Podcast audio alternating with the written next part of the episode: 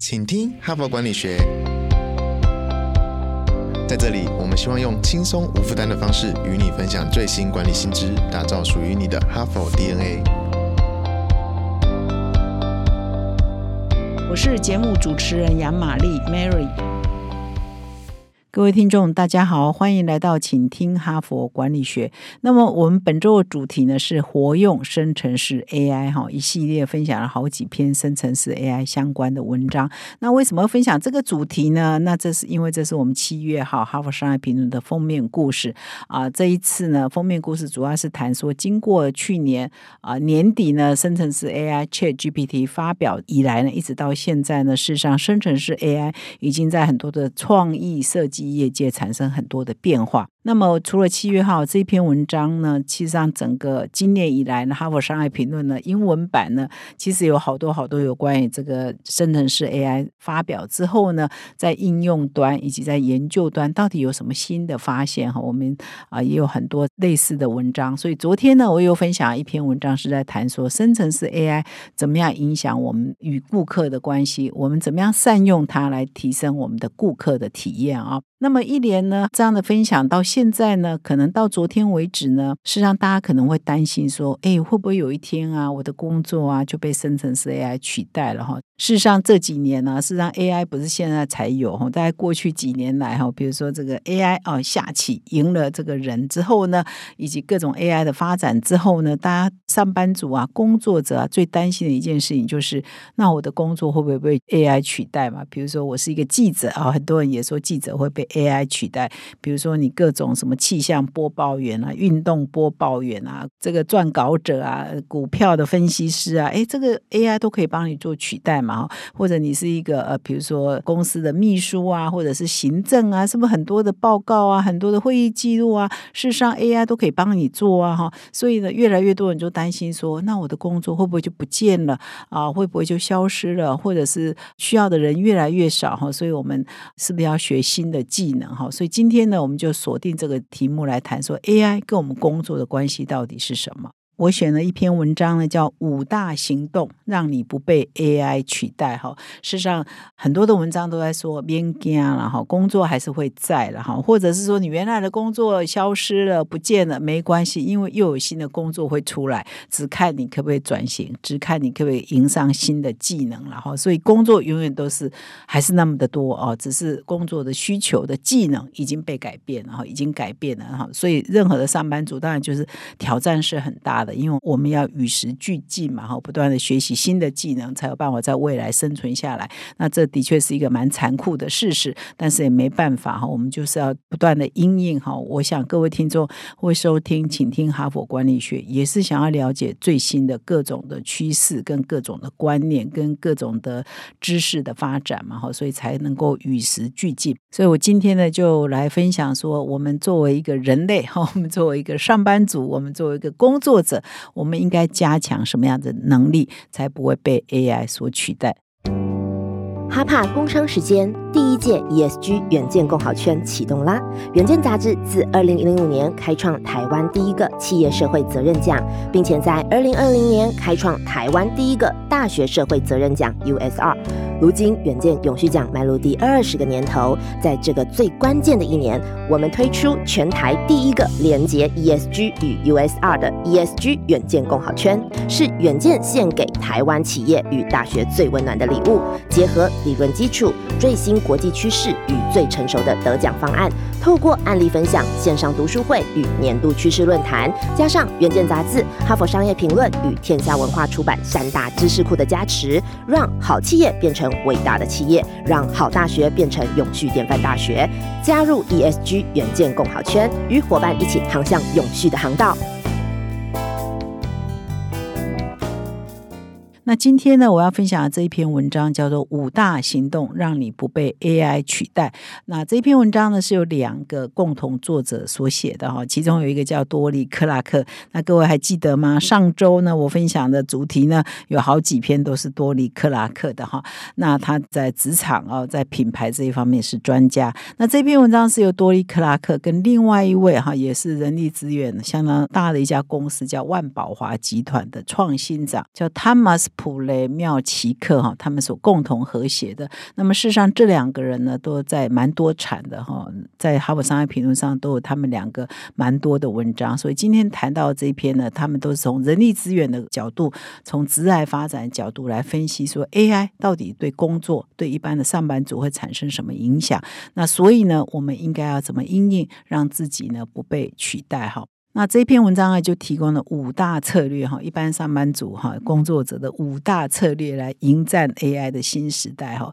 第一个呢叫做避免可预测性哦，他的分析是说，事实上 AI 呢是大家都在用嘛，而且它是根据过去的文本哈，过去的一些资料累积起来来生成一些回答嘛，所以呢，基本上呢，他的建议呢，就是因为每一个人都在玩，每一个人都在啊里面问问题，然后得到一些答案，那所以呢，他是说某种。这种程度呢？AI 提供的建议常常都是非常的同质化，就是他给你的建议，你如果照单全收，就跟别人都一样嘛。因为每个人都在上面问问题，每个人都在上面得到一些答案嘛，哈。所以你如果 AI 给你的答案就什么，你就用什么的话，那你就没有差异化的嘛，哈。他这边举了一个十九世纪非常有名的这个爱尔兰的诗人哈，叫做王尔德奥斯卡王尔德哈，他是在一八五四年到一九零零年代啊的一个诗人。那他就说，如果王尔德活在现在，他大概不会是哈这个生成式 AI 的重度使用者，因为他有一句名言啊，他说受欢迎的一切都是错的哈，所以呢，就是人多的地方不一定就是好，人多的地方可能就是错的哈。所以呢，我们如果只是毫不犹豫的哈，毫不怀疑的就拥抱哦这些科技啊，这些演算法啊给我们的一些答案哦，那我们呢每一个人就会变成可预测的生物啊。所以最后呢，每一个人都会说一样的话哈。所以呢，这边就提醒呢，我们一方面又要了解科技，可是又不一定说一定要全部的拥抱哈。所以它第一个要点就是说，我们一般人哈要在这个 AI 的时代哈，生成式 AI 的时代下活下来、活存。的话，还是要保有自己的个性，保有自己的这个特色哦，不然的话，你就变成大家都是可被预测的，这大家就会变一模一样，大家都没有差异化，那我们就没有竞争的优势。第二呢，就是说 AI 呢，事实上还是缺乏了人性的哈，它是不是真的人？它是一个假的人啊，所以呢，我们还是要努力的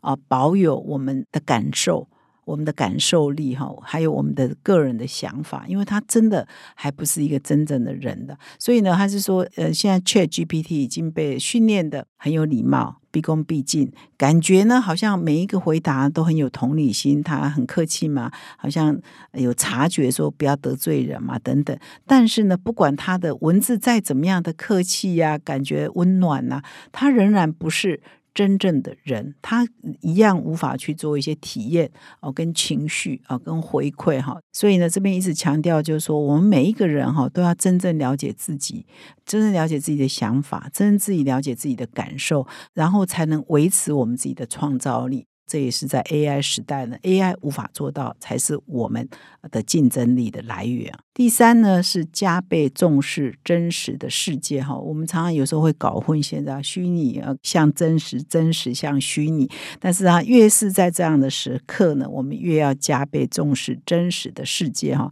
所以这两位作者呢，这一篇文章就提出来，在这篇文章就提出来，就是说，我们每一个人都必须要体认到，有一件事是 AI 无法做到，也是 AI 无无法破坏，就是我们跟他人之间的连接，这种面对面的。这种实体接触的这种情感的连接呢，事实上无论如何都是 AI 无法取代的哈。所以，我们反而在越 AI 的时代，越要加重我们人与人之间的连接，以及越要加重我们重视真实的世界的互动，这才是我们在 AI 时代下可以竞争的一个非常重要的元素。这里呢，也引用了哈佛大学的教授叫阿瑟。布鲁克斯他有针对呢这个科技的发展跟人类的关系呢做了一项蛮重大的研究。那研究总结呢，他就提出来说，如果有任何一项科技会排挤人类啊人与人之间在现实生活的互动，那么它这样的科技就可能降低人类的身心的健康。因此呢，我们在使用这样的科技的时候，要非常审慎的管理这个科技。也就是说，我们人不要被科技所主宰，呃，以至于我们降。降低了或减少了或大幅的不重视，说我们人与人之间聚会啊，一起吃饭、一起参加会议、一起交谈的这件事情的重要性以及它的意义哈，不要让科技给取代了。那么第四呢，就是我们每一个人啊，都要更努力的发展我们每一个人的个人品牌哈。所以基本上一二三四讲下来，其实上都还是一脉相承，都是环环相扣。就是越重视个人的价值，越重视人与人之间的互动，越重视我们自己的独特性嘛。所以到这里就说，哎，我们越是 AI 的时代，越是大家都长得很像的时代，我们越要有个人的特色，越要有个人的品牌哈。所以这是他强调第四点，这样才有我们个人存在的价值嘛。如果 AI 都可以帮我们做。如果我们的个人知名度啊，我们个人的特色都被 AI 呃取代了，都一模一样，那我们真的也没有立足的空间嘛？哈，所以他这里特别强调说，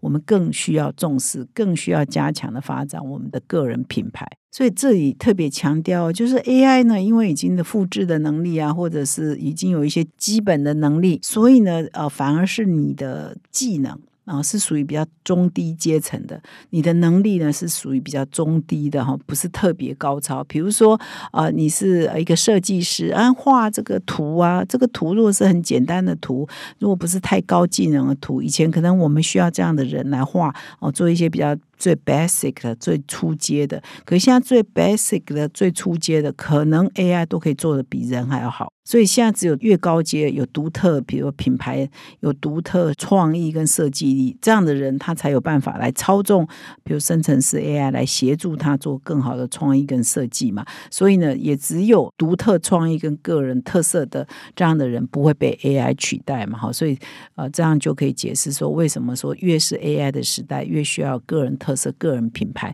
这就不难理解嘛，哈。那么第五点呢，就是你更要培养专业的知识哈。事实上，这一点我蛮有感的哈。自从这个生成式 AI 发表以后，很多人都说：“哎，我我什么都不知道，我就去那边问问题嘛。”哎，但是他给你胡说八道，你有没有能力判断呢？所以呢，我也曾经这样玩过哈。我就是在 AI 上啊，就说：“哎，某某人哈，就是我讲的名人了哈啊，你你帮我介绍一下他的背景哈。”就出来呢，比如十点可能五六点都是错的哈，因为有一些名字呢，可能从从古到今，有很多人都是同样这个名字，所以他出来的答案呢，可能老婆的资讯是错的啊，啊，生辰年月份是错的啊，啊，这个职业是错的啊，等等。那因为我是新闻工作者，我认识的这个有关于人的知识我是比较多的，所以我一看呢就知道这是瞎掰嘛。那所以呢，你你要判断说 AI 啊，虽然它永远可以很快速的给你，人家不是说它是一本正经的胡说八道嘛？哈，就是说他给你胡说八道的时候，看起来也是一本。震惊！你如果根本不知道，呃，你问出来答案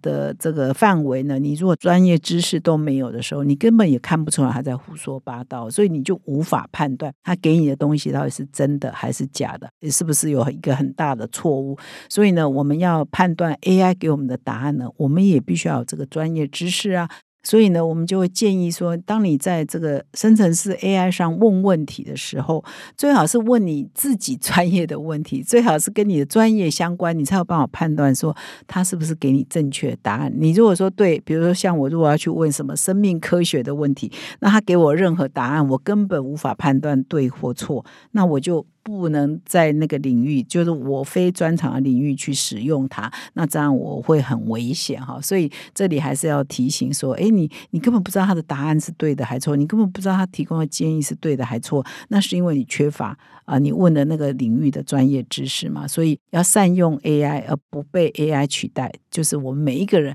还要持续的培养我们的专业知识哈。这一点我真的还蛮有感的哈。所以呢，多利克拉克跟万宝华的这个顾问。呢，呃，塔马斯呢给我们的五点建议，我再 repeat 一下：第一个，避免可预测性；第二，保有人的感受跟想法；第三个，加倍重视真实的世界；第四个，发展你的个人品牌；第五个，培养专业知识。我不知道各位听众觉得有没有道理呢？那么明天的哈佛人物面对面呢，特别邀邀请台大资工系最年轻的副教授陈明龙陈老师，他是这个领域的专家，来跟我们分享他对这一段时间 AI 的发展，他有什么的观察跟体会，事实上非常的实用。也欢迎各位听众再回到我们的节目。那最后呢，也提醒各位听众，如果你喜欢我们的节目，请到说明栏点击赞助连接，提供我们小额的赞助，让我们有资源可以把这个节目做得更好。感谢你的收听，我们明天再相会。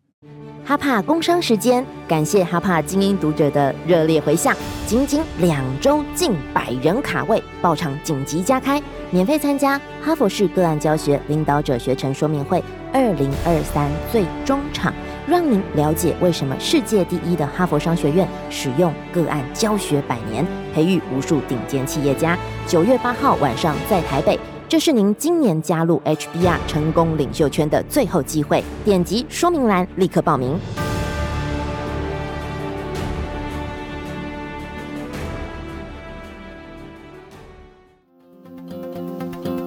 现在就注册 HBR 数位版会员，每月三篇文章免费阅读，与世界一流管理接轨，阅读更多管理大师的精彩观点。现在就开始。